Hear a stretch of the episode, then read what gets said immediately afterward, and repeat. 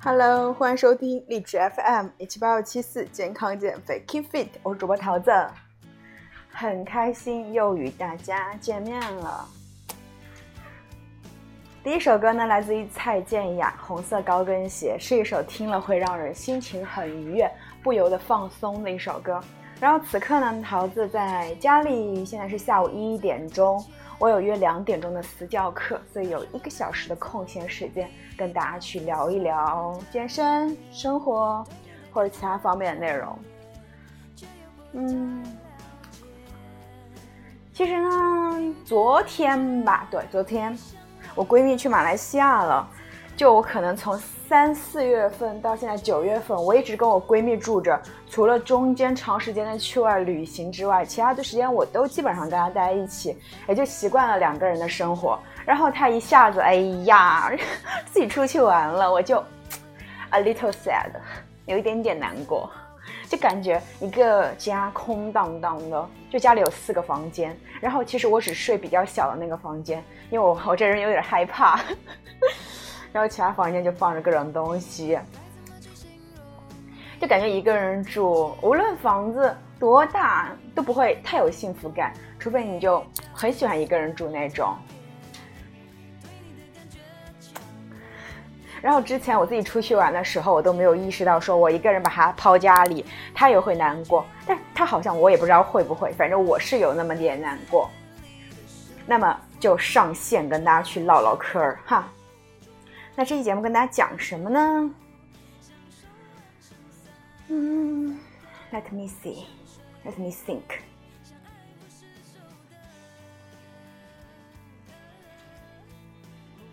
讲讲午餐吧，午餐应该怎么吃？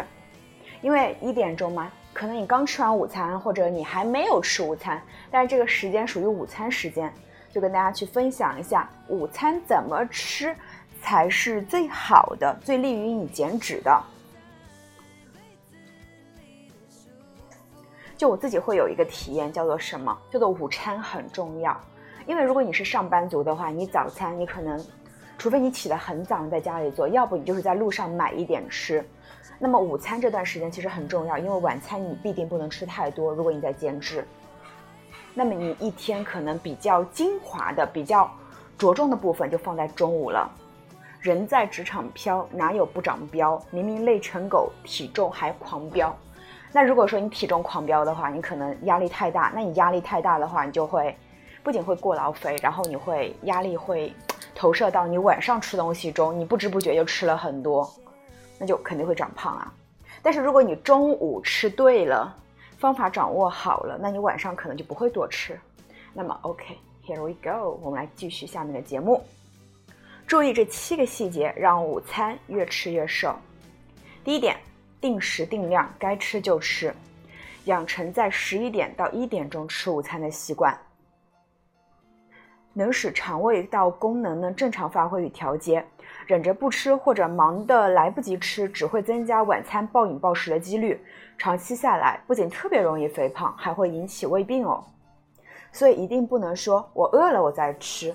或者说我特别饿的时候再吃，一定是每天固定在一个时间点，完了之后那个时间点就是你最佳的进食时间，每天去在那个点吃东西。那第二是什么？进食速度要到二十分钟，不要是两分钟就吃完了，要慢慢吃，因为你的头脑、你的大脑反应到说我饱了这三个字的时候，它是需要有一个反应周期的，不是你吃一口就自己就知道我饱了，不存在的，是不是？餐厅不是战场，一顿午餐呢至少吃二十分钟。狼吞虎咽呢，最直接的影响就是除了消化不良、增加胃肠道负担之外，还会让你吃过去过多的食物。你进食过快，你就会吃的很多。在反复咀嚼食物时，口腔里分泌的唾液还有大量消化酶，可以反射性刺激胃液的分泌。嚼碎后的食物与唾液充分混合，到了胃部呢，能更好的被消化吸收。提供充实的饱腹感，所以你最好吃的慢一点，但是也不要太慢，就二十分钟。第三，午餐应该营养均衡。想想下午巨大的工作量有没？想想下午巨大的工作量呢，有没有一瞬间理解一顿营养均衡的午餐有多么重要。所以呢，切莫拒绝主食，也就是碳水化合物，不然妥妥饿得两眼花昏。那光吃主食还不够啊，也要摄入健康脂肪、优质蛋白质、膳食纤维、维生素和矿物质等营养。建议食谱中呢，包含肉、鱼、蛋、蔬果、主食，就多吃一些不同类型的食物。第四，清吃的清淡一点。中国居民膳食指南二零一六建议成人每天食盐不超过六克，每天烹调油二十五到三十克，午餐吃的清淡些，选择白灼清蒸代替油炸红烧。就我自己会有这样的体验，如果说你中午吃的太油腻的话，你下午会打不起精神来。就像你早上如果碳水吃多了的话，你早整个早上都是昏昏沉沉的。就不仅是 you are what you eat，吃什么你会变成什么，更多的。你吃了过多的一种食物，它也会让你，嗯，身体的反应不大好。那第五点是什么？是七分饱就好，午餐七分饱就适宜，多吃一分呢，胃部就会从到大脑多抢一分血液来进行消化，而大脑长期处于缺血缺氧的上状态的话，下午的工作水平将会降大大降低。也就是说，你不要吃的过饱。你吃十分饱，你可能就会少三分的工作精力；而你吃七分，你就会有百分百的工作精力。第六，注意饮食顺序可以增加饱腹感。我们在上期节目中跟大家分享过，广东人吃不胖很大的一个原因是他们在饭前吃汤喝汤，是不是？而且喝的是那种比较清汤，不会喝麻辣香锅那种汤，是不是？那么你前面先喝汤或者先喝水的话，能够占。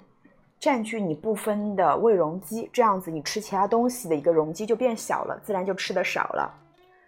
越吃越瘦的人都把握一个原则：先吃热量低、高膳食纤维的食物，能促进肠道消化，并且限制高热量食物的摄入。记住，清汤、蔬果、肉类、主食的顺序报的比较快，千万不要说图快吃一个，呃。茶泡饭或者是怎么样的一个东西，我会觉得那种泡饭是非常容易发胖的，因为泡饭里面那种粘稠的汤，它吸收了碳水，然后油脂，哇天哪，就谁吃谁胖。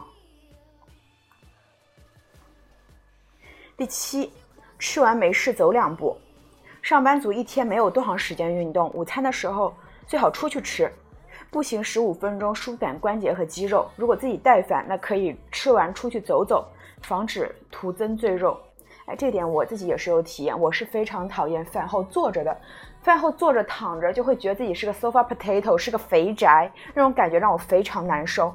而自律的饮食以及饭后出去走一走，把自己活动起来，那就会让人神清气爽，工作效率都降，都提高了。所以呢，希望大家在吃午餐的时候记住这七个细细节。我们再来回顾一下：第一，定时定量，该吃就吃；第二，进食速度控制在二十分钟左右；第三，午餐营养均衡；第四，吃的清淡一些；第五，吃七分饱；第六，注意饮食顺序可以增加饱腹感；第七，吃完没事可以走两步，不要躺在那儿。这七个方法呢？你们可以去试一下，看一下自己一个月后自己的一个体型或者自己的状态是否会有改变。好，那么这期节目的第二段跟大家分享什么呢？呃，因为我九月底九月二十六号我会去，呃，我会去德国跑马拉松，就十月三号是我的第一场马拉松大满贯赛事——柏林马拉松。那么，老听众都知道哈，桃子跑马拉松已经有蛮长的年头了，呃，没记错的话，应该是从一五年三月份跑第一场扬州马拉松开始的。那么掐指一算，一五到一六到一七一八一九，哇，都有四年多，快五年的时间，我踏入这个跑马拉松的圈儿，开始爱这项运动。虽然我跑的赛事不会很多哈，因为我认识很多。呃，叔叔啊，或者哥哥，他们都是每场必跑，哇，对，我觉得他们超级厉害。但是对于我来说，我要的可能不是每场赛事，我要的是我对那场赛事感兴趣，正好我有时间，那我就去跑。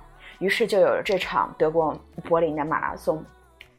就在我刚开始跑步的时候，也跟大家经常去分享，我会听一个跑步电台，叫做“听着摇滚去跑步”。如果名主播有听我的节目的话，记得微信找我一下，我们可以聊会儿天。就那个节目，那个电台节目给了我很大的影响，以及，嗯，在长达可能一年半两年的时间内，我都会反复收听他的节目。跑步本身是一件还蛮孤独的事情，但是有了他声音的陪伴的话，我就感觉我不是一个人在跑步，且我边跑步可以边听很多跑步干货、跑步的音乐什么的，我觉得是个特别棒的节目。他的节目我是真的是反复收听的，包括到今年他的节目已经好几年不更了之后，他之前的节目我都会反复收听，因为我觉得是有营养的节目，我非常喜欢。那当时我就在节目中，我听到了说“马拉松大满贯”这个词，以及柏林马拉松在我心中埋下了种子。那么在埋下种子的两到三年后，今年将要发芽了，我就要去柏林跑这场赛事了，就非常非常的。Exciting 兴奋。那么这期节目跟大家说的不是什么德国嗯柏林马拉松的一个起源发展，嗯那些与我无关，我不是很感兴趣。但是呢，很多人会问我说，听说跑一次马拉松能够瘦三斤，这是不是真的呀？是真的话，我愿意每天都跑，一天可以瘦三斤，一个月瘦九十斤，哇天呐，妥妥的半个月就变苗条了，是真的吗？当然不是了。我们来往下看。那么一次全程马拉松是多少公里？四十二点一九五公里。大多数跑者呢，完成时间在三到六个小时。跑过一次马拉松之后呢，身体会有明显的脱水，肌肉也会有一定量的分解。所以呢，跑一次马拉松之后，瘦个三到五斤是完全正常的。这个瘦指的是体重降低。但是呢，稍后几天恢复正常饮食、运动后，很容易就胖回来。所以呢，真实的掉肉，也就是说肌脂肌肉加脂肪大概是半斤左右，那半斤也 OK 啊，是不是？但是马拉松这个东西不建议每天跑，哇，你每天跑跑跑三到六个小时，你真的是牛人，对身体不大好，不建议你们去这么去跑哈。那么一些准备开始跑步的朋友，也许会面临这几个问题：第一个是，我跑一百米都喘啊，多久可以跑马拉松？我该如何设定自己的跑步计划？我该如何迈出第一步？借用王健林先生的小目标题，先设定一个目标，完成自己的第一个五公里。当你听到那一句“恭喜你已经完成本天的本次训练”，或者是“恭喜你已经跑完五公里”的时候，你会觉得非常的兴奋，因为你做到了。五公里对于资深跑者来说似乎已经是不屑一顾的距离，但对新手来说，五公里却是一个非常科学合理的小目标。那么该如何完成这个小目标呢？这里给到三个建议：第一，做好准备。装备方面，工欲善其事，事必先利其器。如果决定跑步了，根据自己的经济状况去买双跑步鞋、买一身衣服。得益于跑步市场的火热，高中低档都有合适的选择。记得买跑鞋，不要从网上买。我建议你们去试穿，找到合适自己脚型的鞋子，因为每个人脚型不一样。不要看小红书推荐说，看半天，然后完了之后还买了一双不合适的鞋，不要这么做，直接去试。店里可能就比网上，我觉得现在价格都是差不多了，因为实体经济确实不大好，是不是？他们不会有很高的差价了，你就去试，你去买好了，最多多花个一两百块钱，但是会让你的一个跑步训练非常的高效。把钱花在刀刃上，买合适的东西，不要只为了省钱。那么身体方面呢？刚准备加入跑步大军的人群呢，更多的是准备通过跑步唤醒身体，增强体质，重拾对体育热情的人，重拾对体育的热情。那在正式跑步前，有必要做一次全面的体检，评估自己的身体，知道自己哪里有欠缺。那么心理方面呢？是什么？是正确的认识跑步。跑步不是拿来炫耀的资本，不是纯粹比拼成绩的项目，更不是马上就要达到某种高度。跑步呢是一种生活方式，为了健康和快乐。那么初跑者往往容易心急，跑了几次就想提速或增加距离，这是不可取的。像我昨天给我本周做了一次训练计划，我就想说每天都要按照那个跑步计划来走，毕竟九月底到现在就没有多长时间了嘛。就想说一定要好好训练，就心里有数之后再去跑，不要跑得很虐。嗯，我不想要那样子，那样子会让我厌恶跑步。那么让我怎么可以不厌恶跑步呢？就是去做好准备，这样心中有数之后，那一定不会跑得太差的。第二，开始训练。如果条件允许的话，可以选择加入一个跑团，找一个跑步教练或高手学习一下如何跑步。这是非常重要却常常被忽视的一点。跑步很简单，但跑步是一项非常科学的身体运动项目。如果决定要把跑步当做一种生活方式，常年去坚持，那么拿出时间和精力来学习如何跑步是非常重要的。这为以后防止受伤和进阶都提供了保障。那么掌握正确的跑姿和跑步方法后，刚开始不要追求强度啊，从时间和距离上要给自己提要求，可以从快走开始。最开始的两周可以隔天训练一次，自己快走半个小时或者走完五公里，作为目标交替去完成。如果已经好久没有运动的话，快走半小时或走完五公里都很难完成，这也是正常现象。通过两周把身体激活，然后再去做。第三周呢，可以尝试慢跑，但是不要追求速度。配速可以控制到七到八分钟，可以呢跑一分钟走一分钟，然后慢慢的跑两分钟走一分钟，直到自己可以慢慢坚持到三十分钟，不断的切换，不要就一下子就把自己搞得很累很累，那样子不利于长期坚持。但是你心中一定要有谱，不能永远都是在原地踏步，一定是要做一个比较比较全面的、很适合自己的一个计划。反正对我是这样子，有计划会更好的执行。如果每天都是浑浑噩噩的话，就想说自己想要怎么样就怎么样的话，进步的特别慢。那要记住的是，对于刚开始跑步的人说，重要的不是让自己每天精疲力尽，而是让自己能够把每天锻炼当做一种习惯。第三，学会恢复，学习一套拉伸方法，每次跑后进行放松，再累也不能忽略拉伸这个环节。那如果在快走和慢跑的过程中产生了疼痛感，就可以请教练或身边资深的跑友去帮忙分析疼痛产生的原因。要找到疼痛是因为身体较弱、强度大大，还是因为跑步姿势不对，然后对症下药，及时调整训练计划。同时呢，要关注饮食，有所节制，少油少盐，保证呢各类营养素的摄取。好的饮食可以帮助恢复，注意休息，减少熬夜。通过跑步呢，把自己的生活作息规范起来。当能够不断慢跑完成五公里之后呢，可以报名参加一个五公里的赛事活动，去体验一下氛围。完成了这个小目标之后呢，那么就可以去做第一个十公里、第一个半马、第一个全马了。慢慢来，人生还长，慢慢来最快。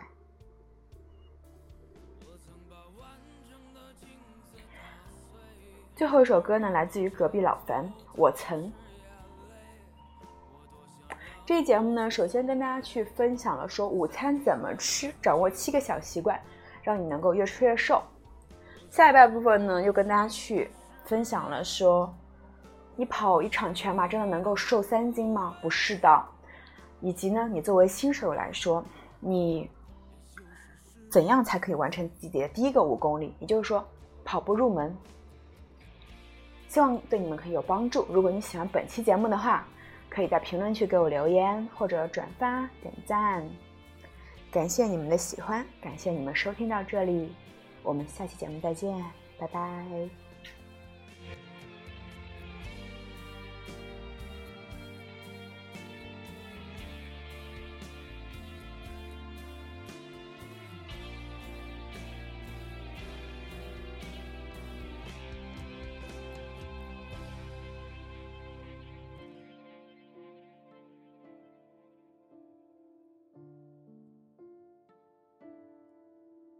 我曾想要我的歌声，无尽沉沦的感动。我曾把它们当作我风雨过后那一道彩虹。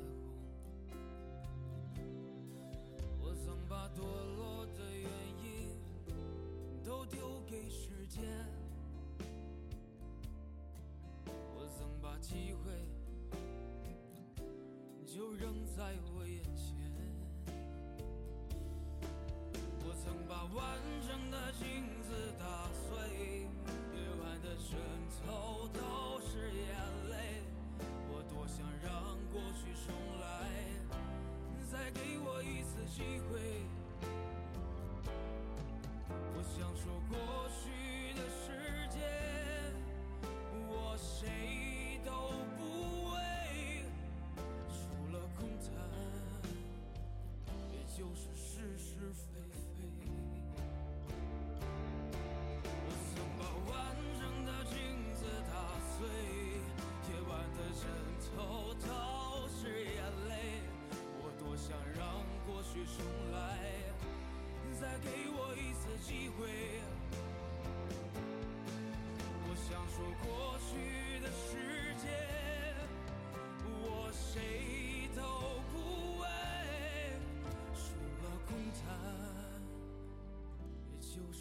是否